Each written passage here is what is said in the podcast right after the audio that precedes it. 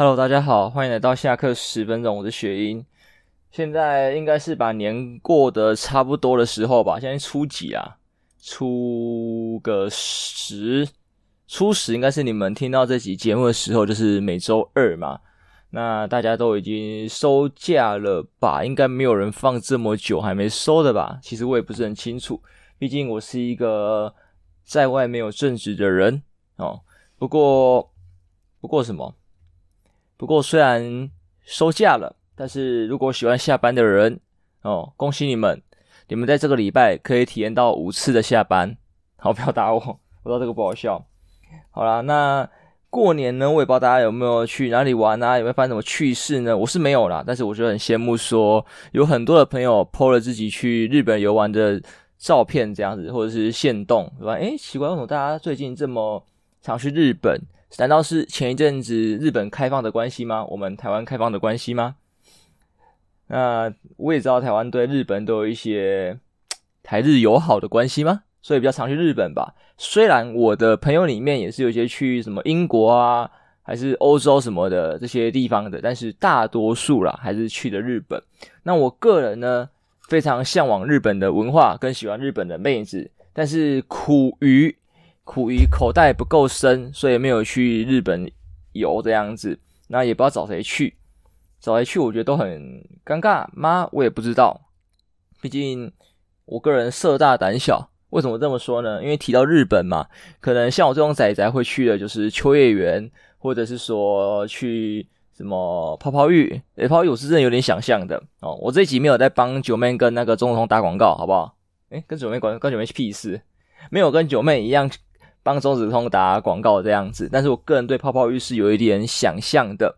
虽然在九妹的影片里面，我看到泡泡浴的时候是有一点点的幻灭嘛，看价格啦，看价格，因为像比较中低下的泡泡浴的房间的环境是没有呃我们片片里面看的那么的明亮舒适吧。虽然该有的东西都有，也长一模一样，可是就是那个明亮程度不一样。当然，片子是。布景，所以它可以布置得更好看、更漂亮，这个落差是一定有的，所以我也不必为此感到惋惜。为什么安慰自己呢？我也不知道。但是如果你价格上去的话，应该是可以很舒服的话。如果你是长得帅的话，假设九妹影片里面的是真实的情况，那你长得帅，人家妹子是会留你下来的，留你下来继续的。哇，那这个真的有点屌，然后就怕你体力不支而已。当然。令我感到兴趣的一个东西，就是它上面会附的那个精力汤、精力剂，随便这东西在很多片片里面应该也都有看到。那在泡泡浴的这个行业里面，感觉是必备的商品，就是你一进去它就给你一罐。但是实际效果如何，我不知道。我个人秉持着实验精神，是想要喝喝看，对，但是我不知道这是哪里可以喝得到。就像大家之前网络上在传说玛卡很厉害。对，一堆网红也在赚这个玛卡的生意。你看现在没有了嘛？没人打这个广告，就知道玛卡其实没有什么屁用。可能真的有，可是那个成分跟价格就会不太一样。不是说这种大众化的玛卡，就这种很噱头的。我个人就是也是去什么 iHerb 吧，大概应该知道这个卖药的一个网站哦。这个这边的药卖的很便宜，还卖到就是台湾有一些动作这样子。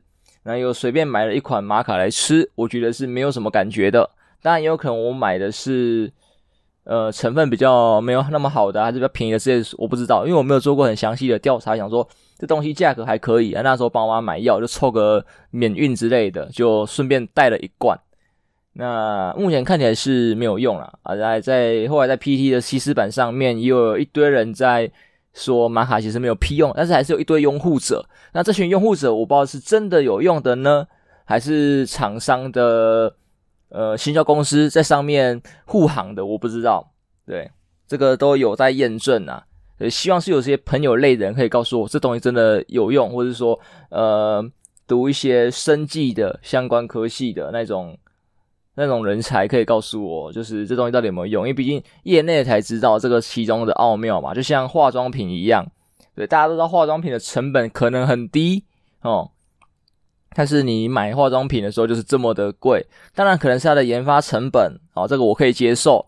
但是有些比较不孝的呢，就是用稀释过后的，对，因为我曾经看到有一个，我不知道中国跟台湾的那个保养品的算法是怎么样啊？像之前在网络上有看到一个中国的保养品的业内人员，他出来爆料，对，他也不怕出来爆料，说反正我这支片讲完我就不做了，对，所以他应该不会在业内被封杀吧？反正他就没有在业内待了，就会讲说什么，像他们标榜说成分。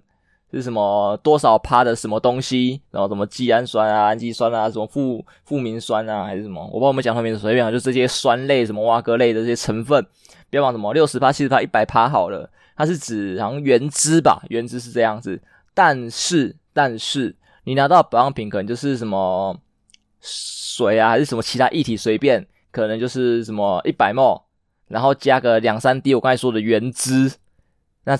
聪明的你应该知道，这个就不是所谓的什么六十趴、七十趴的吧？我们应该都，呃，在国高中都好好的学过这个，这个叫什么容积，还是浓度、容量？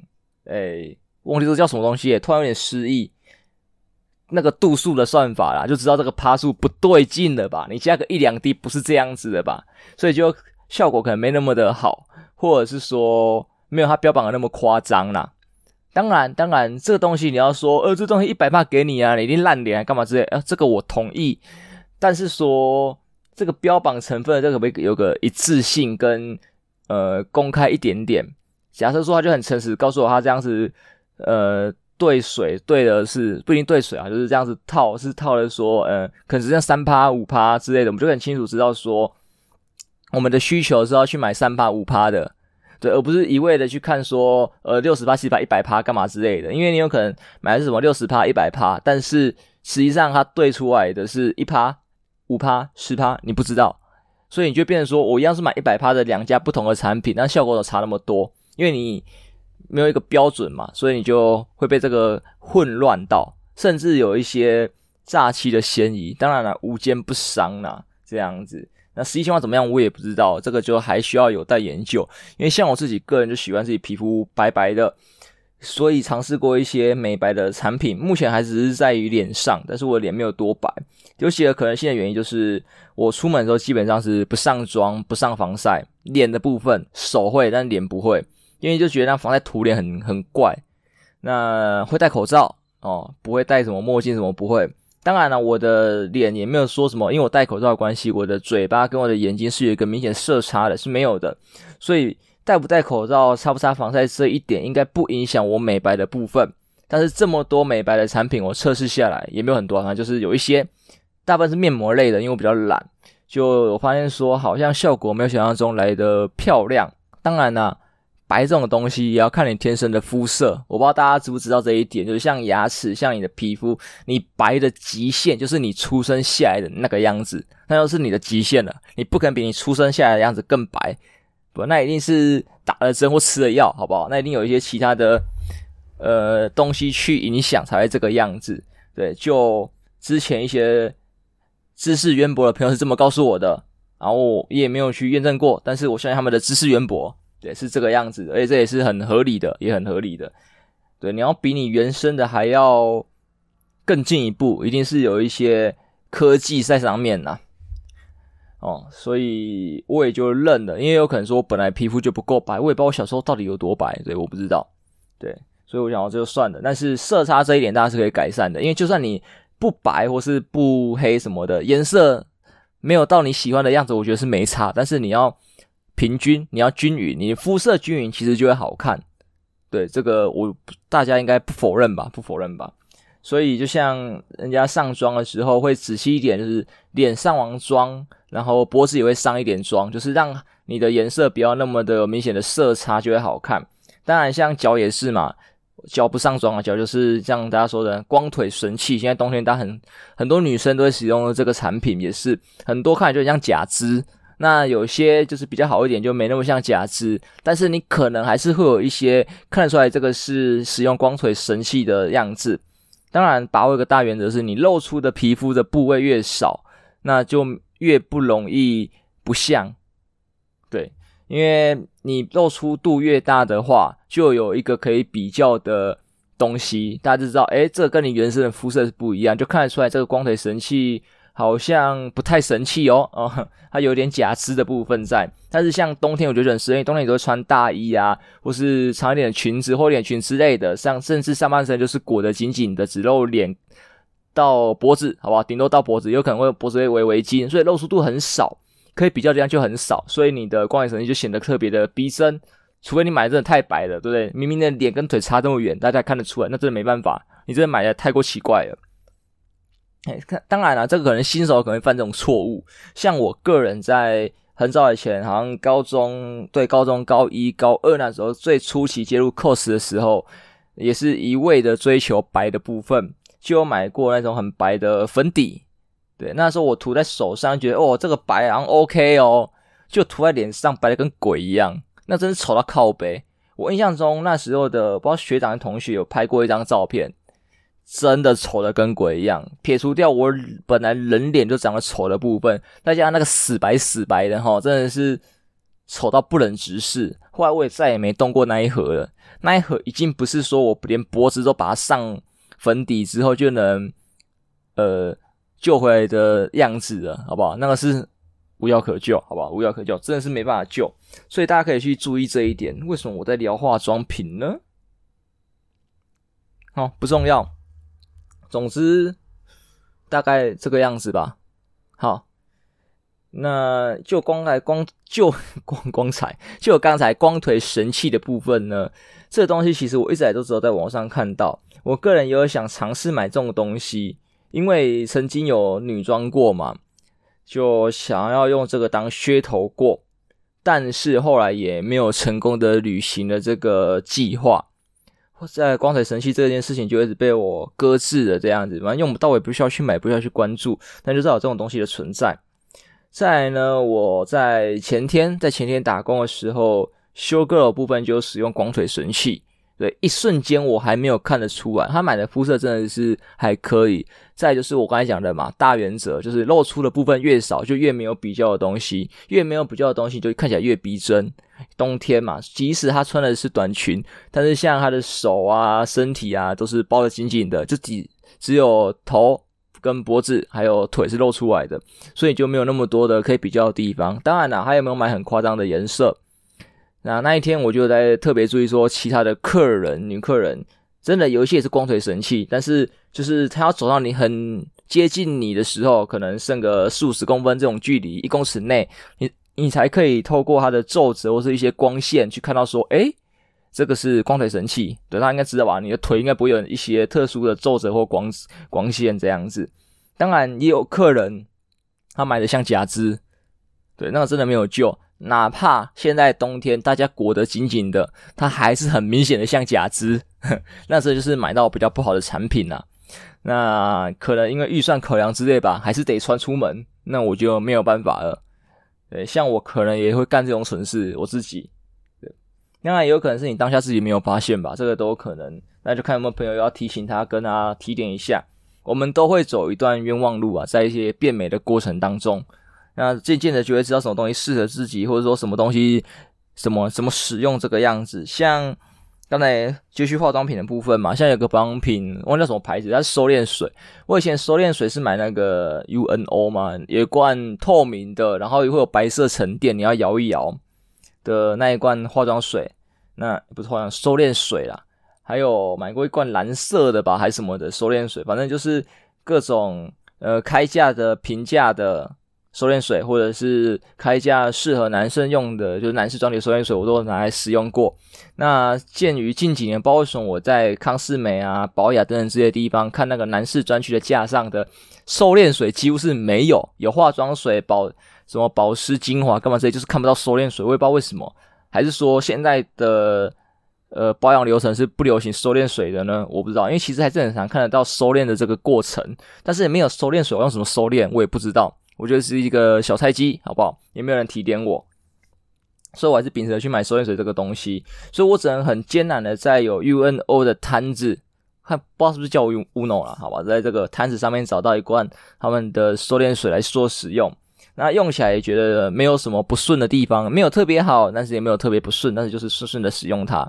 就我把这件事情好好的做完，就跟洗脸一样啊，随便一块木那个洗面乳啊、毛巾啊，水往脸上泼啊，你就觉得这件事情完成完成就好了，剩下的不重要，你不会注意说你的洗面乳可能要买，呃，你是油性肌肤的啊、干性的啊，还是说要一些去角质功能的啊，还是说你要痘痘的啊、干嘛之类的，就是没有去做这个针对性，就是我脸我洗了，你想怎么样？我就说把这件事情做完了，就是一个例行公事，就跟。刷牙、吃饭一样，就是我顺顺的做完有做就好，就结束了。那直到后来想说这样好像不太行，因为我其实自己的毛孔粗大，我有一直有这个困扰在，就是很近的时候就看到了毛孔其实蛮明显的，我还蛮不喜欢这个样子的。虽然呢、你现在看很多人的照片啊、影片啊，那个都是有带特效或者是磨皮磨过的，但是我个人喜欢原相机输出。在我前一阵子我在外面拍照。就稍微练习一下拍照的时候，有在我的 IG 跟 FB 上面也拍了一些照片，绝对不是因为我懒，好不好？对，我这样讲可能没有说服力，然后其实是我懒，所以我都是原相片输出，我手机也是，顶多用一些看预设的滤镜而已，对，但是也用的不是很好，所以我个人基本上大部分的照片都还是原相机输出，所以我就不会想要去做那些所谓的磨皮，所以我看自己毛孔粗大的时候觉得很不顺眼。那在有一天心血来潮情况下，上网 Google 一下，有个日本的牌子的收敛水，真他妈贵！忘记它是那一罐是三十五升一百 ml，忘记了。然后快一千块吗？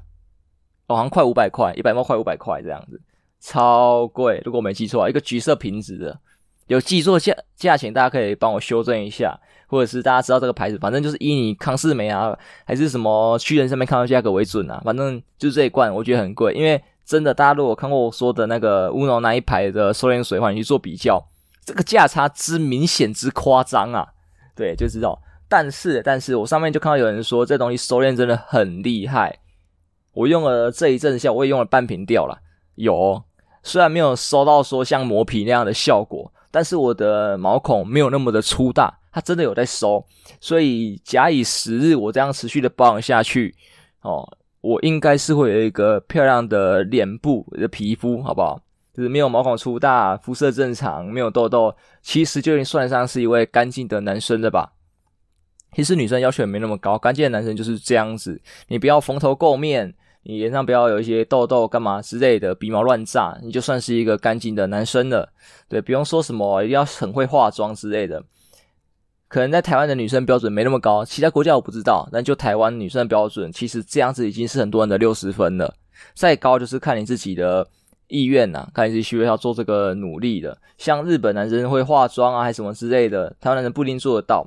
所以台湾其实是比较偏热嘛，所以像我们都会说什么日韩穿搭其实很好看啊，或者像中国你也觉得中国穿得很好看。他们有些地方真的是很冷，然后日韩也都是冷嘛，会下雪那一种。台湾就比较炎热一点点。适合种水果的地方，你懂吗？就是热啊、湿啊，也是湿冷，那也是湿冷这样子。所以你做一些叠穿的衣服的时候，就会变得很不舒服，或者是说你的这一些穿搭是期间限定，可能就是秋冬才会有。所以我个人喜欢秋冬啊，又喜欢日系的东西嘛，那他们会叠穿，所以不适合台湾的男生，好不好？当然啦，每个国家应该都应该发展自己的一个独特的穿搭，但是台湾男生好像没有，除了那些。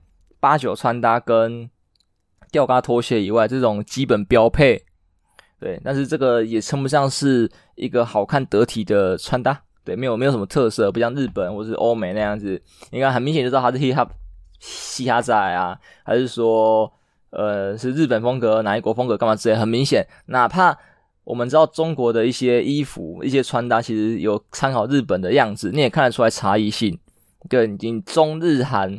三国的穿搭其实就算是一样的穿搭方式，你也看出各个国家不同的特色在里面。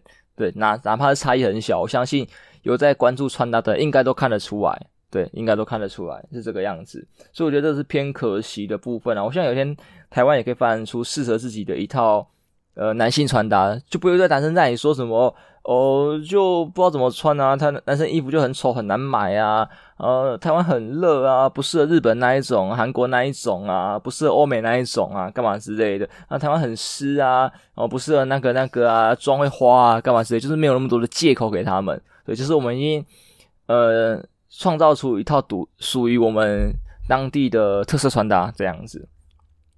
我希望有这个未来存在啦。那论到穿搭的话，打扮，我最近就在想说，我们可能往道系的方向走，你懂吗？就是前一阵子我长头发的样子，我稍微有做一些修剪之后嘛，那有些朋友觉得我越来越像是一个道士了，就现在开始学紫灵牌啊，开始稍微摸点紫微斗数，虽然摸的很少，但就是慢慢的一点一点的摸。对，我不知道我摸到什么时候才可以摸透，但是我觉得慢慢的在摸，所以越来越像是一个道系青年哦，也去看的什么《名战录》之类的，对。那个紫青黄，诶还是紫红青，我也不知道，好像记得紫色是最屌的道士嘛，紫色的道衣，然后最烂的可能是白色、绿色，忘记了。诶绿色中间哦，是一个基本款，好像的样子，啊，就是没有那么厉害啦，好吧？但是就是想说，诶是不是有一些所谓的国风，像中国应该都会做这种什么国风的服饰，或者是说一些融合起来的，就是。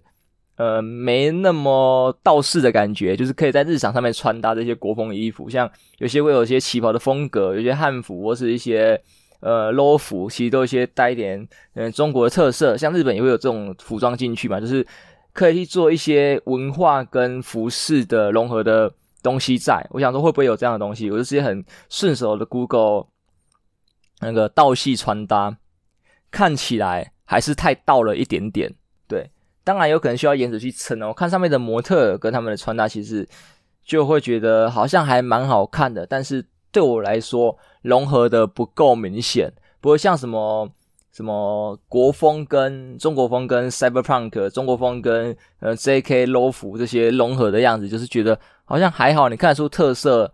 那么他们国风或是什么的特色，但是你也知道这个是属于什么洛丽塔啊、JK 啊。呃，Cyberpunk 的服饰这个样子，所以这个有待改良。当然，也有可能是说我的搜寻关键字错，这个就随缘分吧，总有一天会搜寻到的。对，大数据会帮你找到你喜欢的东西，这个是有点可怕。对，像最近说到道系的部分，我就有那个被推到一个东西叫手持，或者是叫串珠之类的。那这个串珠不像我们一般所认为的那种，很多珠子盘成一个圈这样串，好。大致上的形是这样，但是会加上一些编绳跟一些小挂饰之类的东西。大家可以找用在淘宝上用手持这个关键字找，或者是呃手持串珠，或者是什么藏式手串，就是西藏的藏，对，它有点西藏的风格，有一些然后做的一些有流苏啊什么的这种东西，我觉得诶好像有点吸引到我，因为我的手其实蛮空的吧。我虽然一手戴手环，另外一手空的，啊，当然我要衬托出我手的漂亮程度，这个自己讲，就觉得需要一点东西衬托，就觉得我好像很喜欢这个东西的存在。那会不会为了穿搭带一点特色？因为平常我就只有眼镜跟戒指，其实在项链跟一些手环的部分，我是没有去找到我喜欢或是适合的饰品。虽然我不敢保证说我的耳环跟我的戒指是适合我的，但是至少比较有我喜欢的方向。的一点点，就是那种耳坠式的啊的耳环这样，那手环的话就还没有，所以看这我就有点心动动了。当然，一切还是要等我领到薪水跟呃淘宝特价，最近应该是三月八号，大家可以注意一下。我去查了去年跟前年的淘宝，二月好像是没有活动的，要等三月八号妇女节。哦，所以我们有一个月时间可以找我们要买什么东西，把它加进购物车，然后三月八号直接下单。对，然后再就是什么六一八，奥利棒太晚。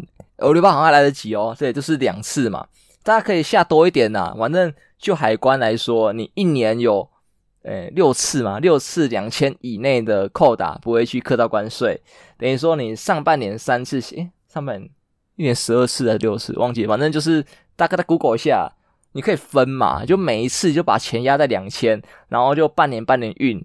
对，慢慢的运回来，就是比较急的运，比较不急的就等这样子啊。有些东西你可能是先缴定金的，你也要等也是可以的。像我朋友就很想买一些 Lo 服啊，还是可能一些 JK 或者一些饰品等等之类的，他也是需要去等的。就是可能年头定金，年初尾款，他就要去分配说什么东西什么时候回来。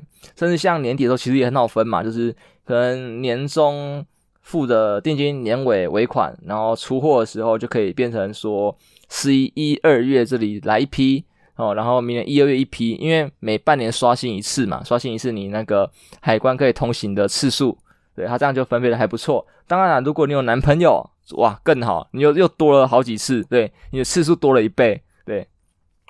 像我就没有，不对，我也不有男朋友啊，对，像我就没有女朋友可以帮忙分担，不对，有女朋友应该是他会吃我的次数哦。不过他应该可以尽管吃没有关系。我一年，诶，我每年从淘宝上面买东西下来的次数都没有超过那个海关的上限。有一次差一点啊，因为那时候可能还买了 VR，然后还有一些东西 RMA 就是送送修嘛，然后现在都直接换整换新的给你嘛。啊，有些厂商比较好的是在境内或者是说临近的区域就有那个设点，像有的在香港的设，像罗技吧，是从香港寄过来。当然你可能缺货的时候会从其他国家寄啊，但就。从香港转进来就比较快，呃，可能也没有去记那个关税次数，有可能进口的方式不一样，他没有去记，我不知道，不确定，这个要再查证一下。但是像有一些从什么美国转到日本，再转到香港再进来的，或是从美国直接进的这种，基本上可能好像一定算次数了啦，然后也算那个金额，金额好像还好，因为 M A 它应该帮你平掉，不然的话我应该被扣到税，应该是有超过两千。哦，还是说他其实不算金额就不用算次数，还是怎么样？我不知道，不确定。这个可能要有请我海关的朋友去帮我，嗯，调查清楚。毕竟是他的专门这样子。但是除了那一年以外啦，就是我没有超过额度过，所以理论上应该是我女朋友用我的吧？对，就我对我女朋友了解，虽然我还没有女朋友，但就我对她的想象，因为我喜欢日系的嘛，可能会穿 low 服的嘛，会穿 JK 的嘛，这种的，会穿汉服的嘛，这种三坑小姐姐。哦，这种日本女朋友，他们可能会买一些呃保养品、化妆品，甚至我就说嘛，我是日本女朋友，她可能会从她她的国家日本带一些东西进来，这样子的话，是不是就很可很有机会用到这个次数了呢？对不对？基于这个考量是这个样子的，当然女朋友这件事情还是个幻想，对。当然，今年在很多运势的节目上面，可能像唐老师还是什么简少年，其他的我不知道。就是有说今年好像还蛮容易有交往的情况哦。我不是指我，也是指大家说今年就是要么红鸾心动啊，要么什么哪一个星走到什么宫位还是什么挖哥，对，什么什么星逆行顺行之类的，所以导致说这个恋爱大爆发之类的。那。我也去稍微看了一下自己的紫微斗数，前面说我在研究嘛，那就很粗浅的单宫猜，因为这种虽然来说是要你要单宫断，要三方四正，要整张盘看，要干嘛之类，这种很复杂。但是我开始学嘛，我先从一宫一宫的去看，然后再看流年流月，从最小开始看，慢慢把格局看大，就觉得说会不会其实我今年就有机会了呢？因为我这个比较粗浅的看呐、啊，不一定准，好不好？大家也不用私信我，叫我帮你看命盘，我还没有会哦。我只是参考我的跟我妈的，然后去做一些比较，也就是找规律啊。你想说是不是我今年会交往，然后两年后，然后我二十九岁的时候会结婚，三十生小孩，还是三十结婚三一生，忘记了，反正就大概算这个样子，就是今年交，两年结，然后生，就是过三十，然后刚好事业飞黄腾达。因为其实从很多地方上看，我的命盘里面就有提到说，我理论上啦，就是大器晚成，三十岁以后才会有一些成就。在我老婆是会帮我的，我另一半会帮我的，所以在综合起来，今年交往，两年后结，再生。哦，这两个应该三十，不会是二九，逢九不能结婚或者是一些什么的，大家说逢九会衰嘛。所以弄了起来是 OK 的，你看刚好三十，我娶了老婆，然后老婆会帮我，然后我事业蒸蒸日上，三十岁开始起飞，走向人生的巅峰，所以一切是合理的，是顺利的。虽然在目前我还没看到那个影子，连一个暧昧的对象都没有，所以这个人到底是谁？不知道这个人 Mr. Right 是谁？我不知道，但是说不定在我的下半年会有一些变化，这样子我也是很期待的。那我所以我就有点忍不住啊，稍微沾了一下，我的功力大概算三个月内而已。就算三个这三个月到三月底啊，有没有机会呢？没有，所以就看四五六月了吧。我四月就会再算一卦，看四五六有没有机会。对，再有七八九十十一十二，会不会今年一整年算四次都没有？哇，那就尴尬了，那就很尴尬了，对不对？当然了，其实有没有你有可能会感觉得到吧？对，就是假设啊，你刚好在某个时间点遇到吗？应该会有感觉啦，有一些对象的时候，当然，如果你有可能是什么，呃，我认识从认识到交往不到三天，不到一周，对不对？这种的，那可能你就会来不及算到，对吧？或者是说，你即使算到，你觉得很悬，对不对？像我，好像一月开始算嘛，然后一月一到三月没有有，那算四月开始算，然后六月底的时候压线最后一周的最后礼拜礼拜一认识他，对，礼拜日我们就交往了，哇，你还是算得准啊，但是很压线啊。那你也想不到啊。对，在倒数第二周的时候，你想已经绝望了。奇怪，我是算不准啊，什么倒数第二周剩七天了，那个人嘞，对不对？你就觉得很神奇。这就是呃占卜书好玩的地方吧。算得准的前提下，这些命理占卜的部分，我觉得这个是很好玩的，很好玩的。那最近在占卜命理这边也发现一个很好玩的东西，叫做人类基因序列吗？这个也是在 Dcard 上面看到的，有人说他弄到这个算命，但是实际怎么算还是内容，我就没有去调查清楚了，因为我直接打人类基因序列会查到别的东西。那这个算命的部分呢，我后来有去在个帖子，怎么有些词语了呢？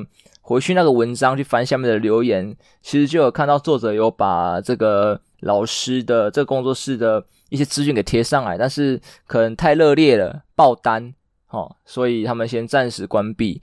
因为我看上面有写说他们是业余的，不是业余，就是说兼差做这一行，而是他们都有原本的正职，然后去帮人家算这些人类基因序列这个算命呢是副业，所以没有主力在这里。你一下太多人，他也忙不过来这样子，所以我可能就隔三差五的再回去看那篇文章，看有没有再重新开放吧。因为我也想直接就是关注等它开放啊，但是可能太打扰了，所以在那篇文章底下的，所以关于老师的资讯。呃，网站什么的都是留言删除的部分，可能可以去捞啊，那我懒了，好不好？我就慢慢的回去等吧，就是个缘分。其实这种命理的东西都很讲求缘分，对，信的人就就会这个样子，就不强求啦，不强求。那如果我没有缘分的话，那就算了，对。但是如果有机会体验的话，我一定会好好的跟大家来分享这个人类基因序列的部分，因为它算东西其实看起来还蛮神奇的，而且是一个新的算法。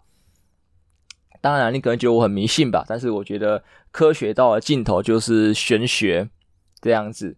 因为怎么说呢，很多东西，很多玄学的东西啊，在早期你都觉得它是玄，那其他是科学。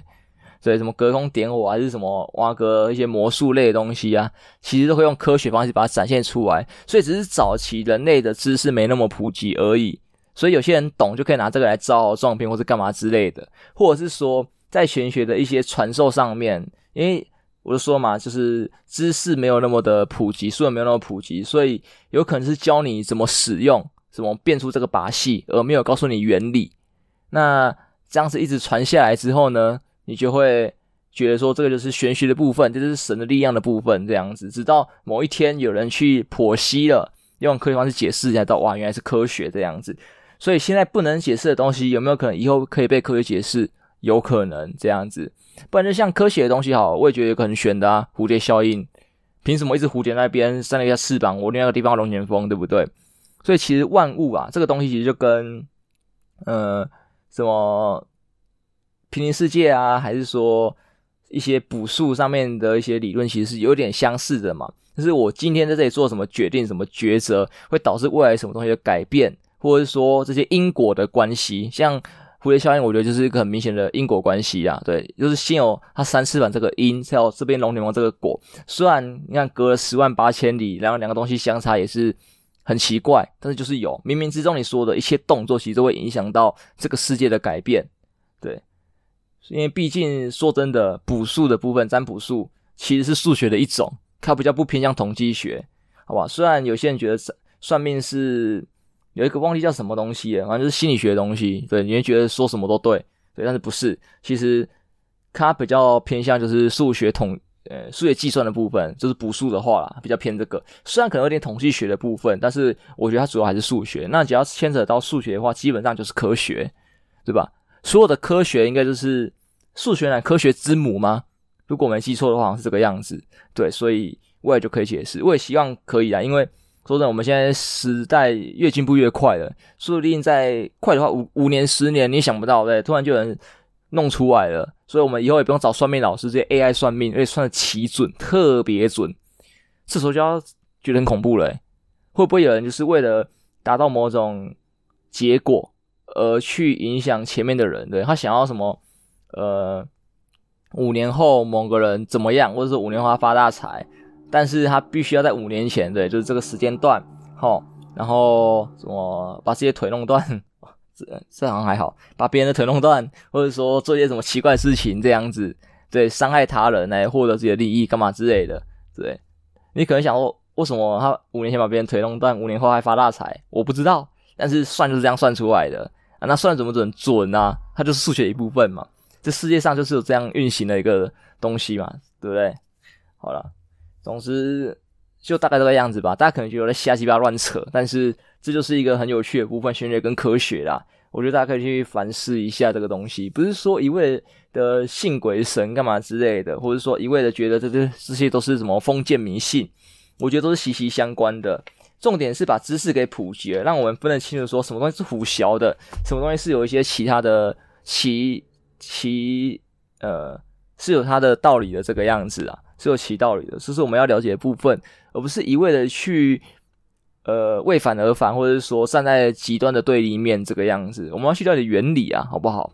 原理是一个很重要的东西，而且知道原理之后，我们才可以做更广大的发展跟传承。对啊，你直接讲结果，其实那个人就只会死记硬背，对吧？那到最后就一定会断掉，很多技术是这样断掉的。那你懂原理之后，融会贯通，其实就学得很快，而且也很好去做传承或者是改变这个样子。好了，不过我从后面讲的比较这么严肃的一个部分，我本来想带的很轻松的。那本期节目到这边吧，好不好？我们下周再见，好不好？拜拜。